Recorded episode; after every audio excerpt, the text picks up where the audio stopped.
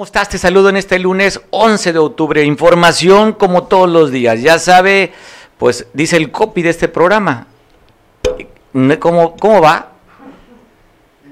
Y sigue la mata dando, no para los bloqueos y las manifestaciones.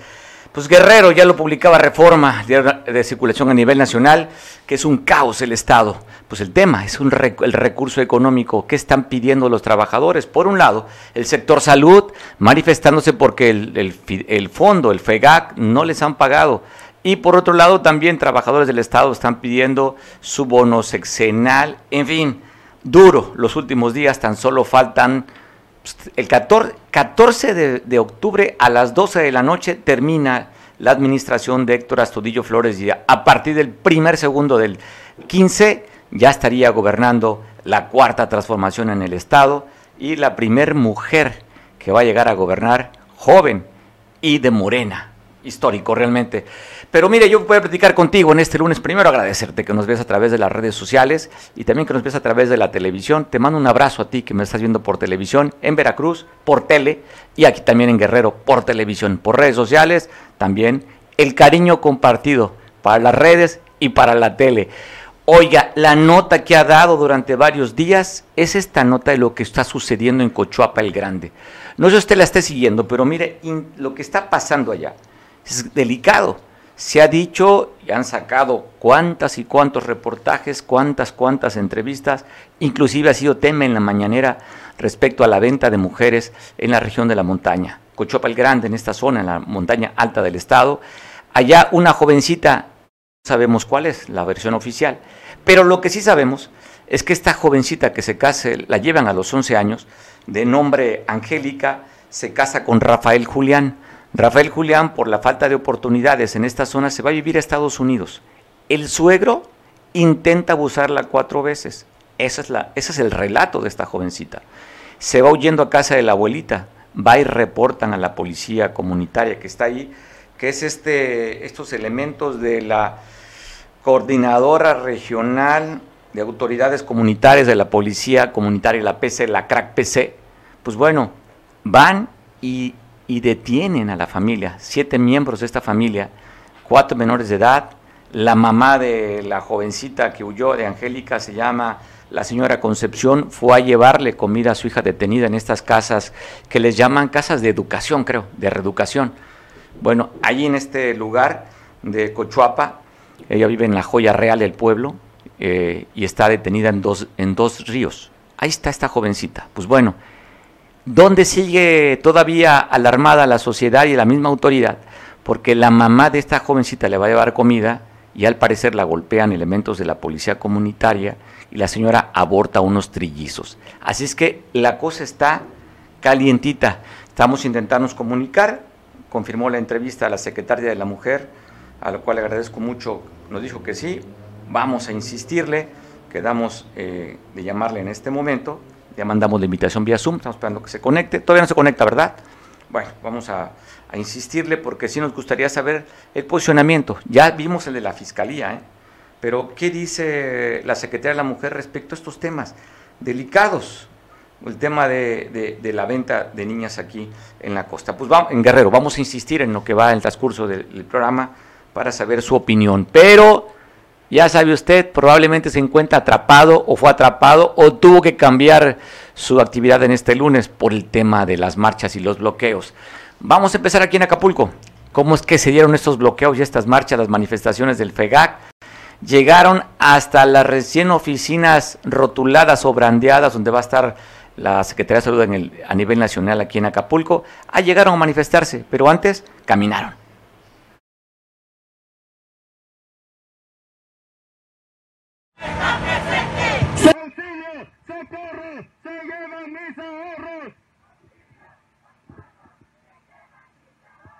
Salud unida jamás será vencida.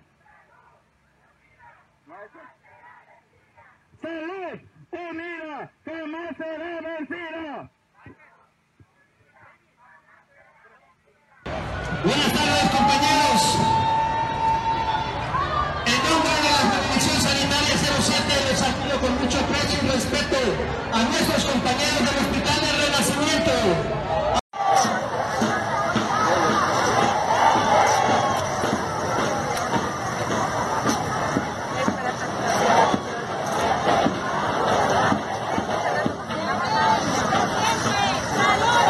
Bien, tenemos afortunadamente la oportunidad de platicar con nuestro compañero Pablo Maldonado en Chilpancingo, donde también se dieron estas marchas y manifestaciones. Pablo, ¿cómo estás? Buenas tardes, saludos hasta la capital.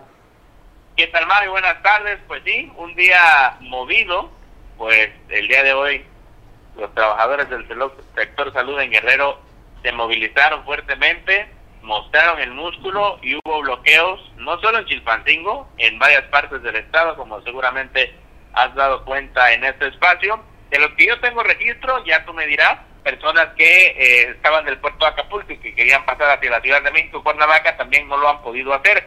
Se han registrado bloqueos en las distintas eh, regiones del estado de Guerrero para exigir precisamente el pago del FEGAC. ¿Qué es el FEGAC? Es el Fondo del Estado de Guerrero del Ahorro Capitalizable, es decir, a ellos se les retiene una pequeña cantidad de su salario durante un año y algo así eh, le tienen que regresar pues esta, eh, este dinero en el transcurso del año más o menos viene siendo como 17.500, no es una cantidad nada despreciable por trabajador y hasta este momento pues no le han realizado este pago. Pues Se registran movilizaciones aquí en Chilpancingo, Mario, al norte de la ciudad, al interior de la ciudad también, en el, en el centro de salud de la Alameda, como le conocemos, en el, al norte de Chilpancingo, también en La Vispa, en, el, en lo que es el crucero de la avenida Rufo Figueroa, pero también en Tixla, en lo que es, eh, le conocemos como el caballito en el internado, una primaria que es internado que está al norte de Tixla, ya saliendo rumbo a Chilapa, también hay bloqueo. En la zona norte, en Iguala también hay manifestación, o hubo, porque ya se están retirando poco a poco. En Tasco también eh, registramos manifestación. En Teloloapan también registramos ahí bloqueos en la carretera de entrada de Teloloapan. En la entrada de Altamirano, en la Tierra Caliente, se concentraron trabajadores de Artelia Altamirano, San Miguel Totolapan y bloquearon a la altura del batallón en Altamirano. Por supuesto en la Costa Grande, ya lo habrás eh, comentado, en San Jerónimo, en Atoyagui, en Tecpan, hay o hubo manifestaciones, tengo entendido que ya se retiraron y hoy han mostrado el músculo los trabajadores para exigir el pago del PEGAC y por supuesto el respeto a eh, la sección sindical 36 de los trabajadores de salud. Oye, Pablo, ¿se anticipa si no se arregla este asunto que puedan inclusive llegar a molestar a la, al cambio de, de la gobernatura, ya la toma de protesta para el viernes? No, fíjate que no lo han planteado. Eh, lo máximo que hasta ahorita han venido haciendo es esta movilización masiva, yo quisiera llamarlo así. Eh, recordemos que ellos están manifestando desde el pasado 20 de septiembre. A ellos también se le unen la marcha de policía o las manifestaciones que también en este momento en están llevando a cabo manifestaciones los policías estatales que todavía siguen exigiendo el pago de viáticos. Ellos empezaron a manifestarse desde el 16 de septiembre, cuatro días antes, y eh, pues hoy estamos registrando la movilización más grande y más fuerte que se haya dado desde el inicio de estas manifestaciones el pasado 20 de septiembre.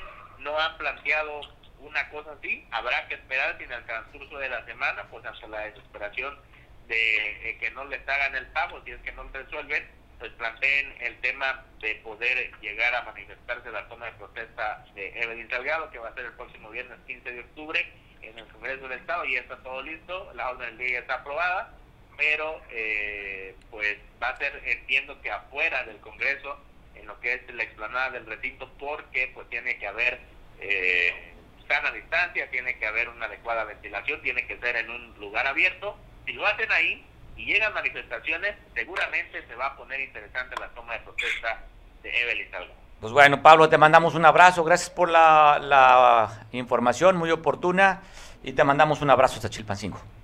Claro que sí, Mario. Vamos a estar pendiente de lo que acontezca con estas manifestaciones que aún no terminan. Ok, gracias. Estaremos al pendiente. Pues bueno, también en esta despliegue de información que tenemos con cobertura en varias partes del estado. Agradezco mucho a nuestro compañero, nuestro corresponsal de San Marcos, Julio, para que nos cuente también cómo están viviendo este bloqueo, esas manifestaciones allá en, en la puerta de oro de la entrada de la Costa Chica. Julio, te saludo. Julio, buena tarde, ¿cómo estás? Buenas tardes, muy bien. Julio, ¿cómo estás? Platícanos, ¿cómo están viviendo ya los sanmarqueños estos bloqueos también? bueno, este bloqueo que está eh, a la altura de lo que llaman la parota, aquí en San Marcos, eh, un bloqueo intermitente por eh, personal del sector salud de aquí del hospital, eh, pues genera molestia como todo lo, como todos los bloqueos, genera inconformidad, genera caos vial. Ahí en el lugar pues está la Policía Federal auxiliando también eh, y pues las demandas son las que han venido manifestando ya desde hace algunas semanas. Julio, ¿cuánta gente más o menos son las que están bloqueando? Aproximadamente unas 20 personas están ahí bloqueando con vehículos eh, la- el arroyo vial. Oye, Julio, pero eh, cuando hablamos de la parota es sobre la carretera que comunica a Pinotepa. Sí, carretera federal, Pinotepa Nacional, por lo cual pues sí están generando pues, bastante caos ahí porque pues tratan los vehículos de pasar a como del lugar algunos. Bueno, Julio, pues estamos al pendiente. Si hay alguna información adicional, nos Sí, sí, comunicaremos están- contigo. están- Sí, Así es, están, están esperando que se comuniquen eh, con el sindicato para que ellos puedan eh, liberar esta vía. Todavía sigue tomada, me parece, hasta hace unos minutos. Oye, pues vamos a, a seguir al pendiente. Te mando un abrazo, Julio, desde San Marcos para seguir conversando con nuestros televidentes y los que están viendo a través de la red. Y también voy a Coyuca de Benítez con Oscar. ¿Cómo estás, Oscar? Para que nos cuentes qué está sucediendo también allá, ahora en la otra puerta de la otra costa, allá en Coyuca. ¿Cómo estás, Oscar? tu, tu auditorio, fíjate que aquí alrededor de las diez y media tomaron el puente de, de Coyuca de Benítez.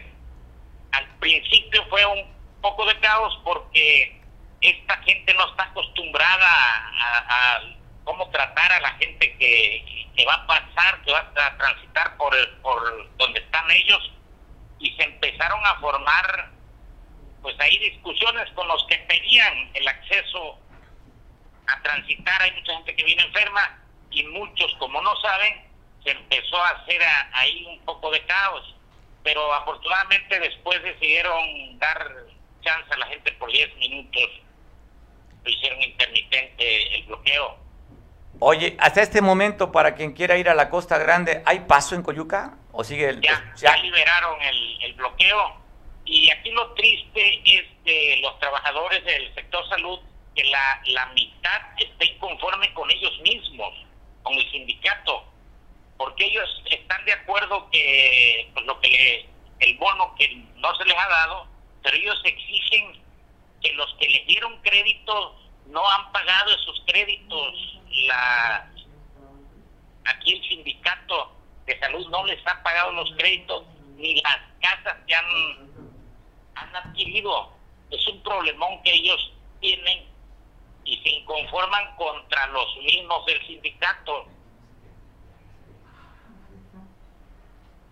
Oye, Oscar, ¿qué dicen? ¿Van a manifestarse mañana o van a esperar el resultado? ¿Que- a- ¿Algún comentario que te hayan dicho los trabajadores? Pues fíjate que, que ellos parte, están esperando las decisiones que tomen a- allá a nivel estatal y si no van a volver a bloquear.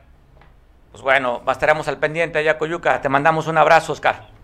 Un fuerte saludo. Pues bueno, estamos, pues ya sabe, con este despliegue de corresponsales que tenemos en varias partes del estado. Pues me comunico también a Toyac para que nos platique nuestro compañero Jorge Reinada. ¿Qué es lo que está sucediendo allá, Jorge? Cuéntanos con estas manifestaciones. Sabemos que se bloquearon en dos puntos de la carretera, pero tú danos el detalle. Te escuchamos, Jorge. Sí, buenas tardes. Te saludo a ti a tu amable auditorio desde el municipio de Atoyac de Álvarez, situado, situado en la región de la Costa Grande.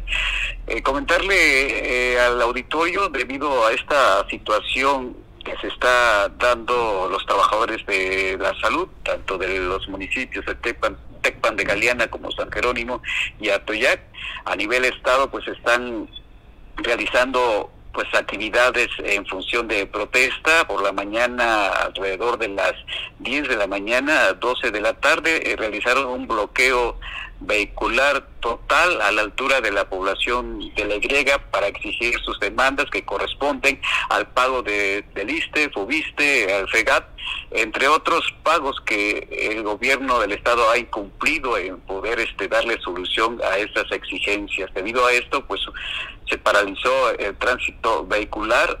Hubo automovilistas varados de los dos sentidos de la carretera federal Acapulco-Cihuatanejo, la población de La Griega, estuvieron varados mm, por espacios de dos horas, es lo que comentan los trabajadores de salud, pero también argumentaron que se está llevando a cabo una mesa de diálogo, de negociación entre la dirigente, que es Beatriz Vélez Núñez, quien está negociando pues con las autoridades para que les puedan pagar, ya que está a punto de, de salir el, gobernador Héctor Astudillo Flores, ya son escasos días que le quedan de su mandato y esto es una es una situación problemática por la que están pasando los trabajadores de la salud y están en espera pues que le resuelvan todos sus pagos y sus demandas sean resueltas y escuchadas. Oye Jorge, también tenemos el reporte que en San Jerónimo, en la altura del puente, también estuvieron bloqueando, ¿verdad?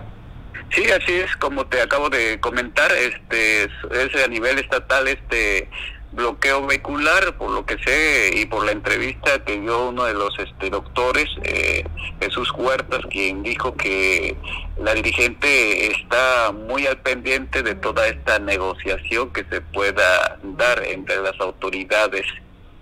Estuvo bloqueado este, lo que refiere al, a la, esa cinta asfáltica que está en el en el, en el punto del Centro Recreativo El Paraíso, allá en San Jerónimo, la Y, y posteriormente hay un punto que se le conoce como Cirolar, comúnmente ahí se hacían los bloqueos anteriormente. Oye, pues gracias Jorge, tengo la línea telefónica a Betty Vélez, la líder sindical de la sección 36 del Sindicato Nacional de Trabajadores de la Salud, para que nos dé su punto de vista. ¿Cómo van las negociaciones? Jorge, te mando un abrazo. Buenas tardes y un abrazo a todo el auditorio. Hola Betty, ¿cómo estás? No sé, ¿me estás escuchando? ¿Qué tal? ¿Cómo estás? Buenas tardes, Mario, a tus órdenes. Oye Betty, pues bueno, hemos visto después que hemos tenido la oportunidad de conversar contigo en dos ocasiones, esa sería la tercera vez que nos das la oportunidad de platicar para que la gente... Sí, yo te escucho Betty, ¿me escuchas a mí? Bueno, Betty, eh, tú me escuchas, yo te estoy escuchando bien. Bueno, creo que se insistemos.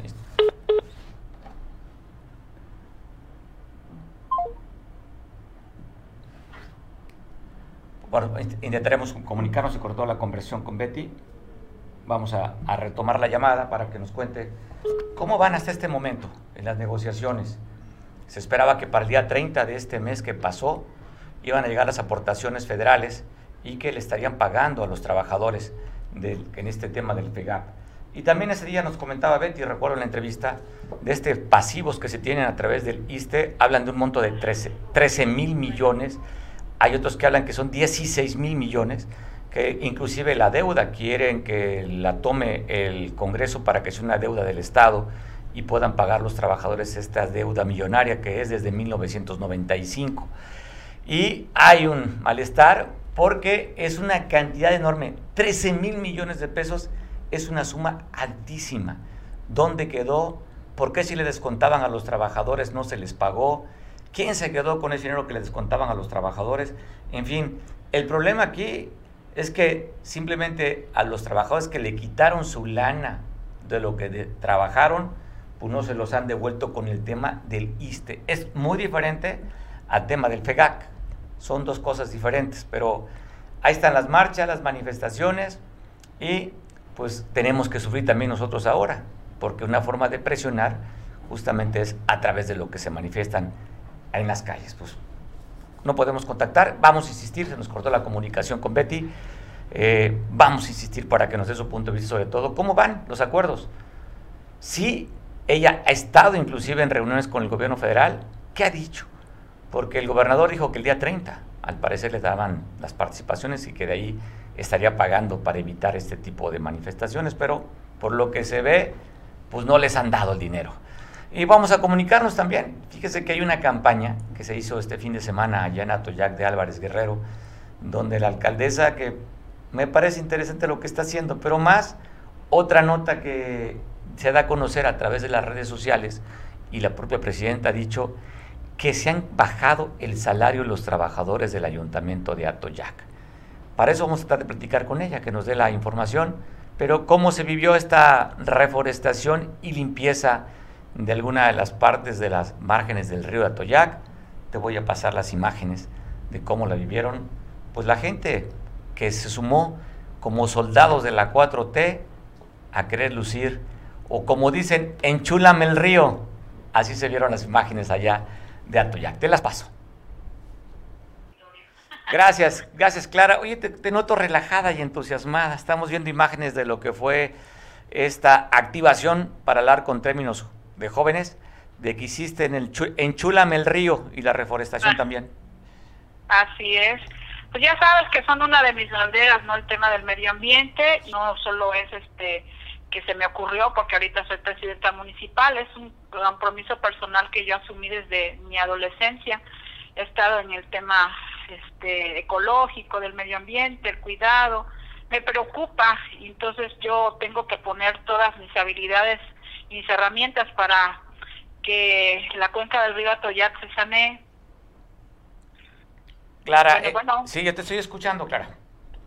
Entonces estás sí, sí, en eso estamos, Mario. Entonces, pues todo lo que involucra eh, el proyecto ambiental, que es, también es parte de la agenda de 2030, pues y de los objetivos de desarrollo sostenible, pues yo también los estoy este, llevando a cabo, o están incluidos más bien en mi proyecto. Clara, ¿cuánta gente participó en esta campaña que hiciste? Aproximadamente yo considero que como unas 150 personas anduvieron apoyando. Suficientes, bastantes, ¿eh? Qué bueno, qué bueno que, tú puedas, que puedas motivar eso.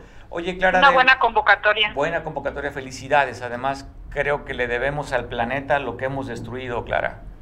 Así es. Oye, el, otro, en, otra, en, en otro sentido, me pareció interesante lo que estuviste publicando, que ya se bajaron el salario. A ver, platícanos eso. Pues Mario, era también otra de las propuestas y compromisos que hicimos en campaña. Recordemos que nosotros tenemos que predicar con el ejemplo. El tema no es menor, el tema es de importancia. Nosotros hablamos de la austeridad republicana y lo tenemos que aplicar. No puede haber gobierno rico con pueblo pobre. Hay muchas carencias, hay mucha este, eh, necesidad aquí en el municipio y por lo tanto nosotros pues tenemos que ir acordes a lo que marca el proyecto de el proyecto nacional y pues el tema de, de la austeridad lo tenemos que reflejar también nosotros aquí en el municipio de Atoyac. Oye, lo, estamos pasando justamente en la pantalla lo que publicaste, primer compromiso de campaña cumplido, ¿verdad? Así es. Aquí estamos viendo el porcentaje, tú te bajaste el 43%, los síndicos procuradores el 47%, los regidores un 28% es el descuento del salario. Así es.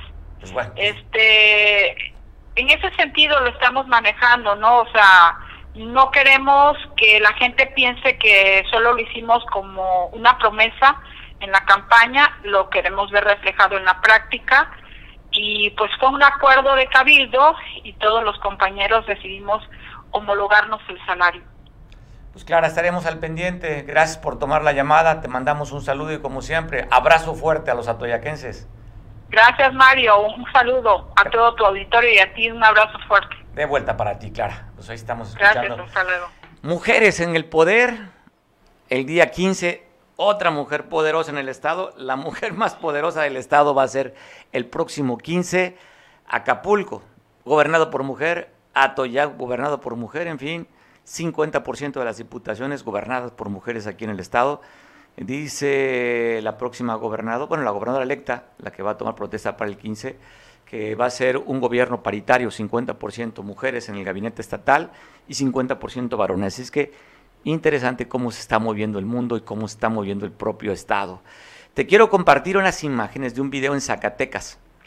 Ahí estaban unas familias, familias más bien, ah, viendo un torneo infantil de fútbol eh, en la colonia en la zona donde fue se llama la colonia hidráulica. Ahí estaban el torneo de fútbol los, chavitos jugando con la familia y enfrente de estas instalaciones de este, este campo de fútbol Benito Juárez está el C5 de Zacatecas. Estaba una camioneta detenida con personas civiles. Ahí llegaron a rafaguearlos. Ellos eran elementos de la policía estatal que estaban incorporados o asignados a la policía metropolitana. ¿Cómo vivieron este pánico y el terror? Aquí te tengo las imágenes. Al campo de atrás. Oye, Todos. no, pero espérate. Pero ahorita no, se paren, no se ¿sabes paren. No, no, no, se paren, no se paren. Espérate, No se paren, tranquilos, tranquilos. Sí, no, no, no, espérate. Pasemos al campo de atrás.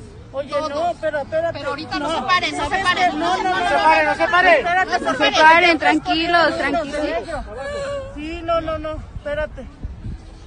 Pasemos al campo de atrás. Oye, Todos. no, pero espérate. Pero ahorita no se paren, no se ¿Sabes paren. No, no, no se paren, no se paren. No se paren, tranquilos, tranquilos. Sí, no, no, no, espérate. Pasemos al campo de atrás. Oye, no, pero espérate. Pero ahorita no se Oiga, ¿qué cree que sea más poderoso para regular los precios? En el precio de la tortilla en específico, la Profeco, la Secretaría de Economía, ¿quién cree que pueda regular el precio? Usted dígame. Pues yo podría pensar que la Profeco. Pero mire cómo funciona en Iguala. ¿Quién pone el precio? Pues pusieron en varias tortillerías un tope. Dice, apoyando a la población a partir de hoy, el kilogramo de tortilla de 26 baja a 23 el de la masa de 15 a 12 pesos, cero cuotas y extorsiones.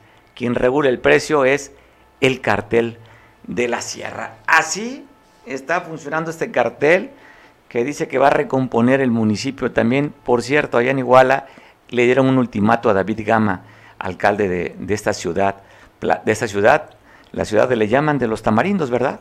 Pues ahí ya le mandaron a Iguala de la Independencia a decirle, oiga, se te está acabando el tiempo, David. Tienes que negociar con nosotros porque los dueños de la plaza es el cartel de la sierra. Oiga, y hablando de temas de seguridad, por primera vez se da que la gobernadora electa participa en esta mesa de la reconstrucción de la paz en el Estado.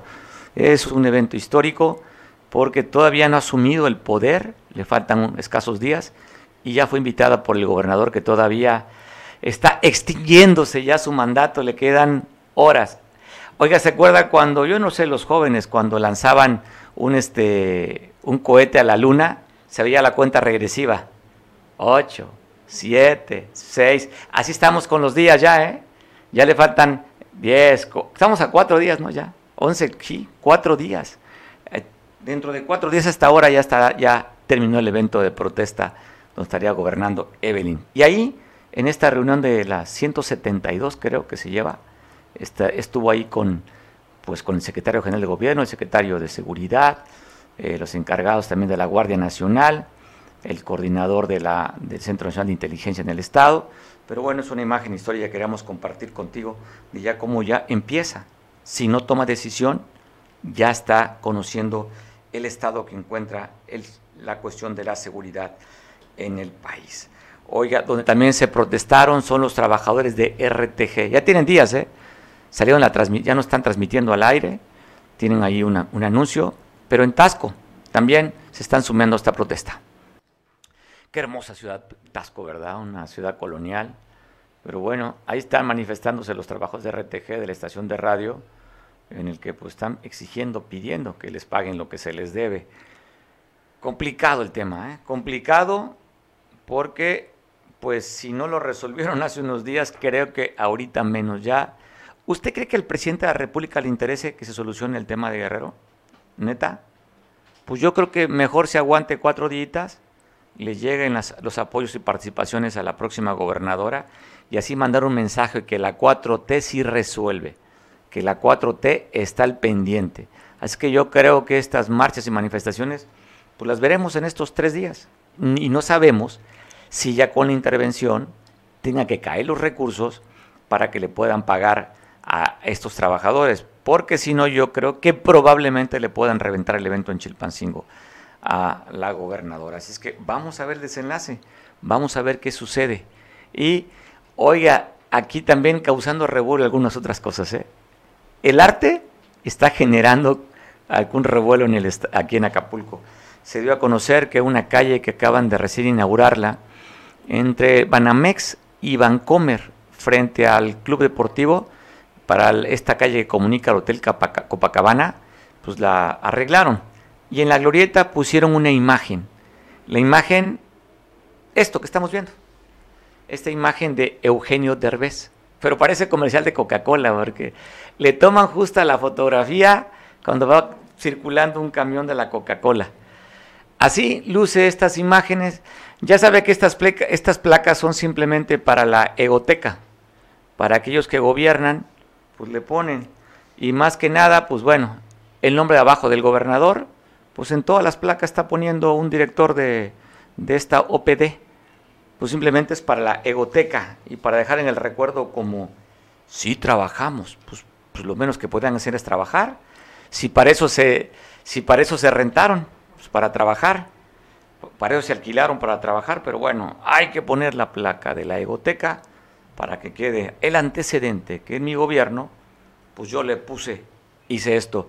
Ya ve que el presidente de la República inclusive dio un testamento, ¿no? Que no le pusieran nombre a calles ni nada.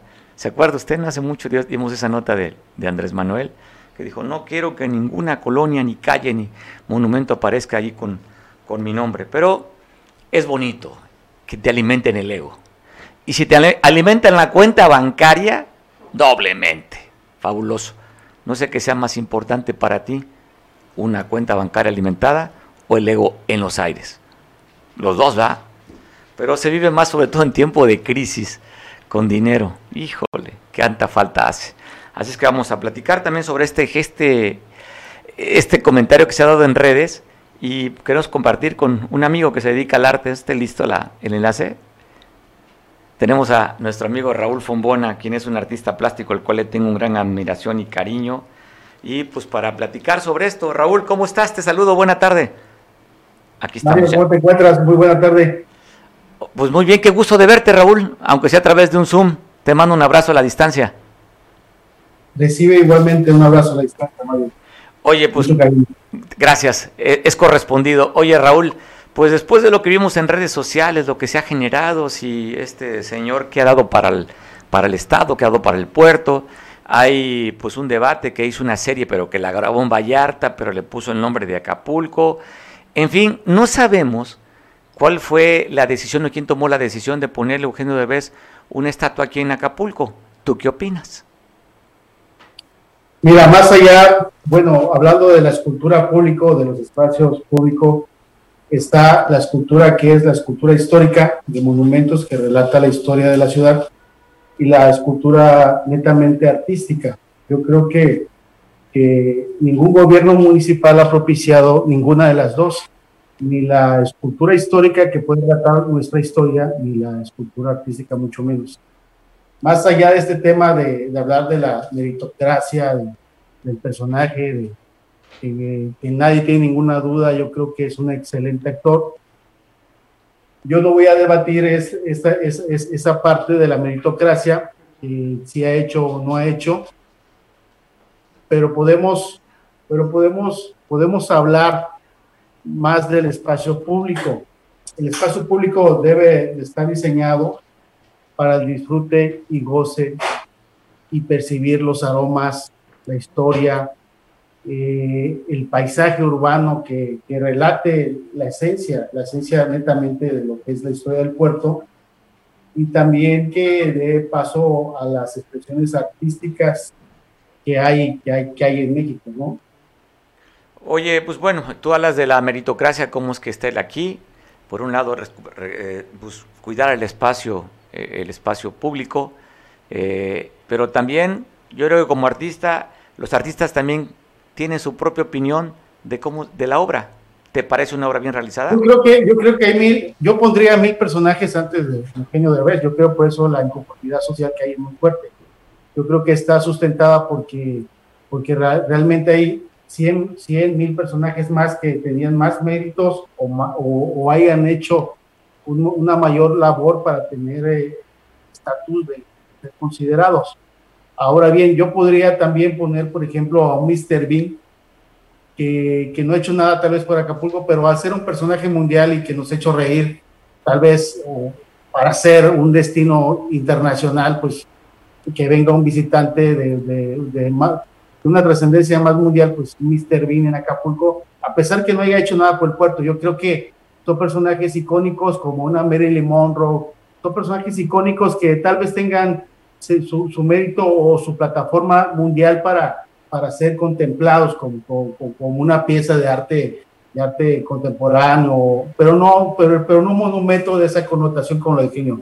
Lo de Eugenio se me hace inverosímil, se me hace otras de las barbaridades que, que pasan y, y desafortunadamente suceden a cada rato, ¿no? O sea, podemos hacer una lista de las piezas que hay en, en Acapulco o en el estado que son ocurrencias y que son una barbaridad que lo, lo han hecho personajes que ostentan algún cargo y por incompetencia, por falta de cultura, por falta de asesoría e información, eh, cometen este tipo de, pues, de deslices este, que, que, que atentan el espacio público. Oye, espero que no vas a re- recordar a la famosa sirena gorda, nada más.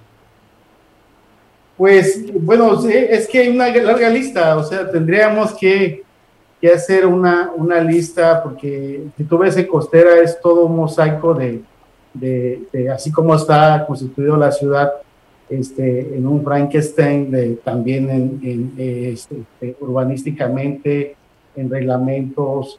eh, si tú ves toda la parte de la costera, hay de chile, mole y pozole, de, de plantas, no hay un paisajismo de, en la naturaleza, este, no hay un paisajismo, hermano. O sea, Acapulco no muestra nada, muestra un desorden. Donde quiera, donde quiera que ves, los accesos de playa están este, como nunca antes han sido deteriorados y están para llorar, están para dan tristeza que Acapulco esté a un nivel tan descuidado por, por, yo te puedo hablar por, por 5, 6, 7, después de Seferino que quizás, que quizás es el que, que se ostenta o que tal vez la ciudadanía lo consideramos tal vez el que puso cierto, cierto orden en Acapulco en tres años que estuvo. Después de eso, este, Acapulco no ha retomado, no ha retomado este, una, una, una, una, proyección.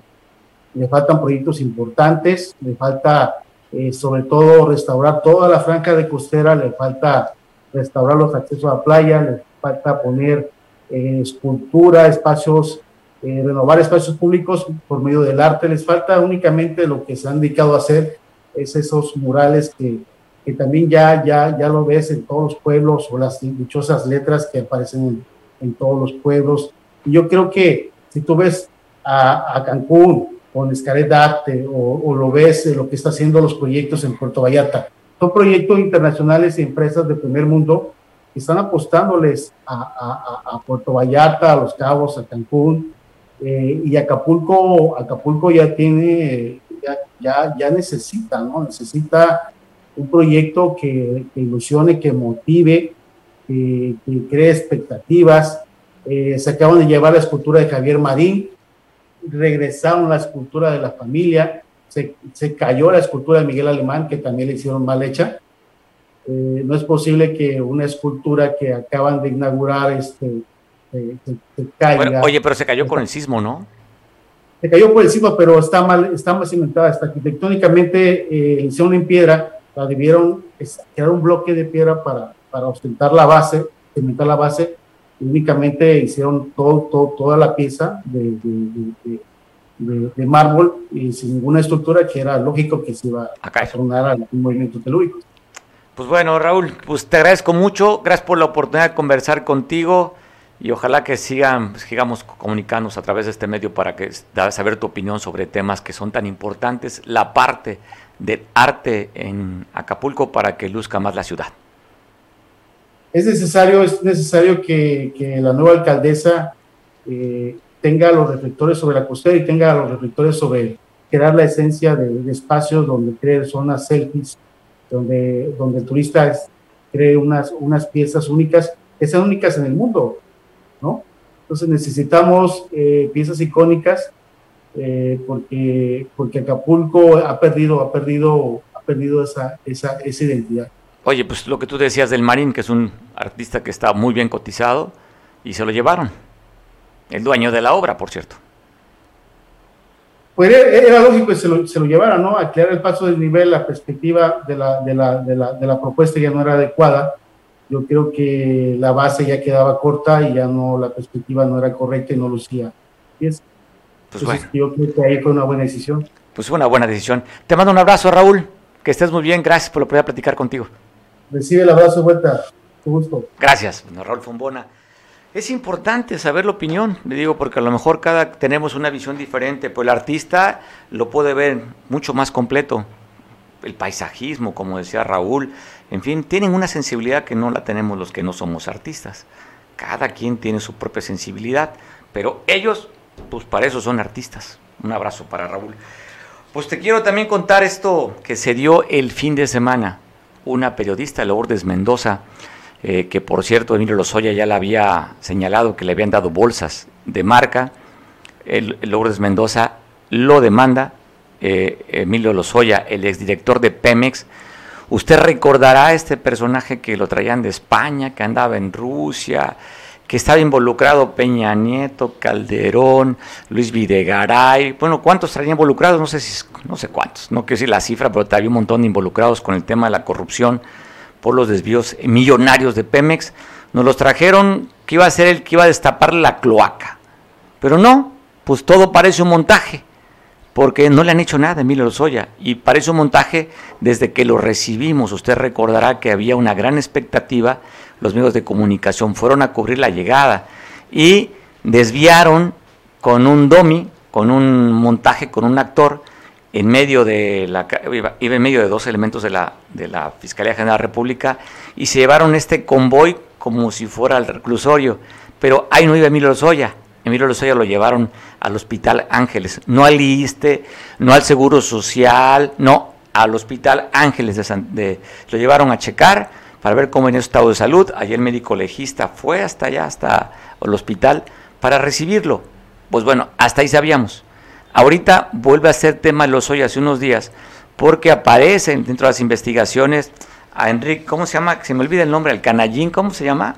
Enrique Riquín Canallín, que él mejor decidió pues autoexiliarse a Estados Unidos, eh, Ricardo Anaya, que tiene que ver justo con todas las investigaciones de Emilio Lozoya. Entonces, ahí va, Emilio Lozoya sigue siendo nota. Este fin de semana, Lourdes Mendoza lo cacha en un restaurante fifí en la colonia pues más rancia de los hombres más ricos del país, que es Lomas de Chapultepec. Ahí muy cerquita, por cierto, la famosa Casa Blanca de Angélica Rivera. Ahí el Junan de, de las Lomas, ahí estaba comiendo este personaje con otra mujer, digo, nada tiene que ver, pero es famosa, eh, la heredera de Casa Cuervo, la que creó el, el Master Doble, ¿cómo se llama ese tequila? Que está muy de moda, doble, híjole, no soy tequilero, pero bueno, es, es lo que está de moda ese tequila, que es de Casa Cuervo. La dueña de esa marca y la heredera de Casa Cuervo, este, estaba ahí comiendo entre los otros tres comensales con, con Emilio Lozoya. Pero ¿qué dijo el presidente de esta, de esta comida? Esto comentó en la mañanera.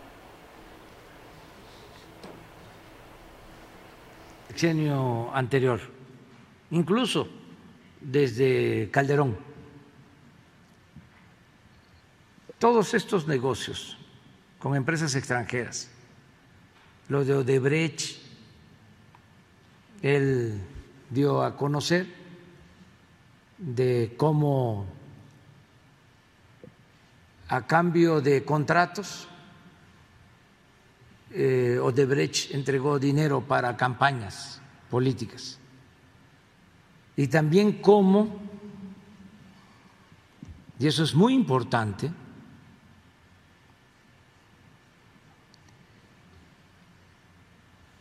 la reforma energética la aprobaron los legisladores porque recibieron sobornos. ¿Qué legisladores? Pues los... Pero bueno, todo este comentario que hizo el presidente tiene que ver con estas imágenes que te voy a pasar. Va a ver usted a Emilio Lozoya. Ahí está. Está Emilio ahí sentado comiendo con cuatro personas más. La de negro es la que le decía que es la heredera de la Casa Cuervo. Eh, Emilio Lozoya, un niño rico, su papá, de los mejores amigos de Carlos Salinas de Gortari. Emilio Lozoya también, ese apellido Austin, su segundo apellido. Papá Emilio Lozoya también fue director de Pemex. Así es que viene de una familia connotada dentro de la política, un hombre con mucho dinero, la familia de Emilio Lozoya, y le decía a Emilio Lozoya, papá, eh, de los mejores amigos con Carlos Salinas de Gortari, con eh, Manuel Camacho Solís y con José Francisco Ruiz Macié y crearon un frente de, de profesionistas eh, cuando eran, ellos eran jóvenes y candorosos. Este, el papá de este señor, de Emilio Lozoya, pues bueno, que pactaron, dice, ¿no? Para que no llegara a la cárcel. Hablaron muy bien, a cambio de, pues que pusiera a los peces gordos. Hasta ahorita ningún pez gordo, solamente cayó, ¿se acuerda usted que, que llevaba el dinero para los senadores? Es el único que han detenido. Pero de ahí en fuera, ninguno más. Luis Videgaray sigue estando en Estados Unidos. Estaba, creo que estaba en Harvard o en, en MIT dando clases. Creo que estaba en Harvard, Luis Videgaray. Y los demás, ninguno. Pero, pues la nota ahí está. El presidente tiene su opinión respecto. Y vamos a ver si Emilio Lozoya vuelve a salir a comer a algún restaurante. Está arrepentido. ¿Por qué no mandó el Uber Eat que le llevara a su casa allá donde vive el señor cómodamente? Pues así estamos en este México. Y te voy a compartir, mire esto, parece de película de acción. Este video que usted va a ver. Es una persona que cae, oiga nada más, de nueve pisos. Las imágenes son sensibles. Si tiene usted un niño en casa, no es conveniente que la vea. Cayó, desbarató el techo de un auto premium, de un BMW, y el señor solamente lo que se llevó de la caída fue la fractura del brazo. Vea cómo dejó el auto después que se aventó de nueve pisos.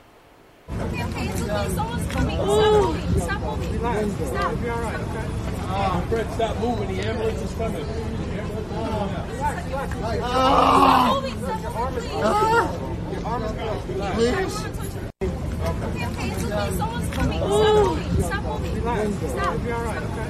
Uh, Fred, stop moving. The ambulance is coming. Stop moving. Stop moving, please. Okay, okay. It's coming. Stop moving. Stop moving. Stop. You'll be all right, okay? Uh, Fred, stop moving. The ambulance is coming. Stop moving. Stop moving, Please. Es impresionante la caída, ¿verdad? Si, alguien se lo platica, no lo creería. ¿Cómo ves ese refrán que dice, cuando te toca, como aunque te quites, y cuando no toca, aunque te pongas? Pues bueno, tengo, voy a platicar en estos momentos con, trato de tomar la llamada que acordamos, conversar con Mayra, está, bueno, platicar con Mayra, quien es la secretaria de la mujer, sobre este tema que comentamos de Cocho. Hola, ¿cómo estás, eh, secretaria? Te agradezco mucho que me tome la llamada. Mayra Martínez, quien es la secretaria de la Mujer en el Estado. Te mando un abrazo, Mayra. Buena tarde. Hola, muy buenas tardes. A sus órdenes. Mayra, pues ya prácticamente escasos días de que te concluya tu, la, tu enorme responsabilidad que tienes todavía. Pero quería platicar contigo sobre esto que está pasando en Cochuapa el Grande. ¿Cuál es tu posicionamiento de esta jovencita que fue vendida? Y lo que tú ya sabes, ya lo comentamos hace unos minutos aquí en el noticiero. Bueno, primero compartirles que es muy importante que los medios de comunicación en todo momento actúen con perspectiva de género. Lamentablemente estuvieron difundiendo estas imágenes que revictimizan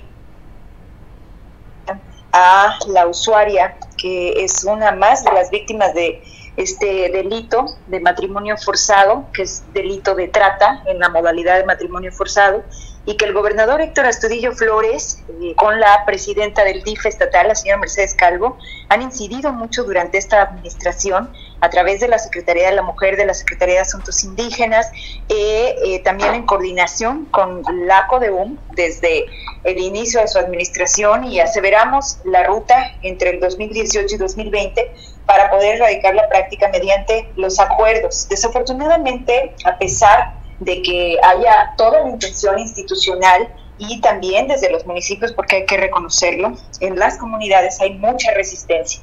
Es insostenible que eh, pues eh, haya policías comunitarios que por sus costumbres tienen esto como no un delito, pues participen y ustedes saben el contexto de lo que sucedió. A la niña la venden a la edad de 11 años, esto no es ahora, y eh, pues desafortunadamente el supuesto suegro alude a que por haberla comprado tiene derecho a, pues a violarla porque en otro contexto no tiene otro nombre. La niña se escapa, acude con la madre y el padre y el suegro reclama el dinero al doble y por esto la comunitaria aprende a la familia incluyendo personas menores. Eh, para ponerles un poco en contexto, esto fue lo que sucedió desafortunadamente durante esta situación. La mamá de la niña es agredida eh, y le provocan el aborto. Esas son las imágenes que desafortunadamente estuvieron compartiendo y circulando, pero que nos hablan de la verdad y de lo que sucedió y que es de verdad una situación abominable el poder permitirlo. Por ello las instituciones muy puntuales acudieron a territorio, en este caso fue mi compañero secretario de Asuntos Indígenas, con instrucción del gobernador, quien acude a los caminos eh, y se trae, traslada a la, afectada, porque esto fue lo que permitieron en ese momento las comunitarias hacia Ometepec para darle la atención en el hospital con la intervención y, y siempre pues también el reconocimiento al doctor de la Peña, Después, posteriormente, eh, se sube para poder platicar con estas autoridades del sistema jurídico indigenista, que así es reconocido en un marco y con perspectiva de derechos humanos. Acude allá la titular Cecilia Gaitán y también eh, el titular de la Secretaría de Asuntos Indígenas. Y bueno, logran la liberación tanto de la niña que fue vendida como de sus eh, hermanos y de personas menores que ahora están resguardadas por la Secretaría de la Mujer con redes seguras, están recibiendo el apoyo de la Secretaría de la Mujer psicológico, jurídico y de trabajo social. Ni un nos hemos separado de ellas para poder darles esta... Bueno, pues se cortó la comunicación, pero yo escuchaba que se encuentra resguardada, sana. La Secretaría de la Mujer es la que tomó la de... Está, ellos están siendo responsables de esta jovencita de 15 años, que ya yo le había relatado la historia, ya lo volvió a confirmar nuevamente la secretaria de la mujer, y así las cosas en este estado bronco, en este estado real, donde todavía en esa parte de, nuestra entidad, pues bueno, hay trata, trata de, personas, ya daba el, el, dato Mayra sobre lo que está pasando ya en Cochuapa el Grande. Pues me despido, ya son las 3 de la tarde. Gracias por vernos. Te espero mañana en punto de las 2 para que te enteres de las noticias más relevantes. Ve aquí la noticia, lo que mañana vas a leer en los diarios. Te veo mañana. Buen provecho.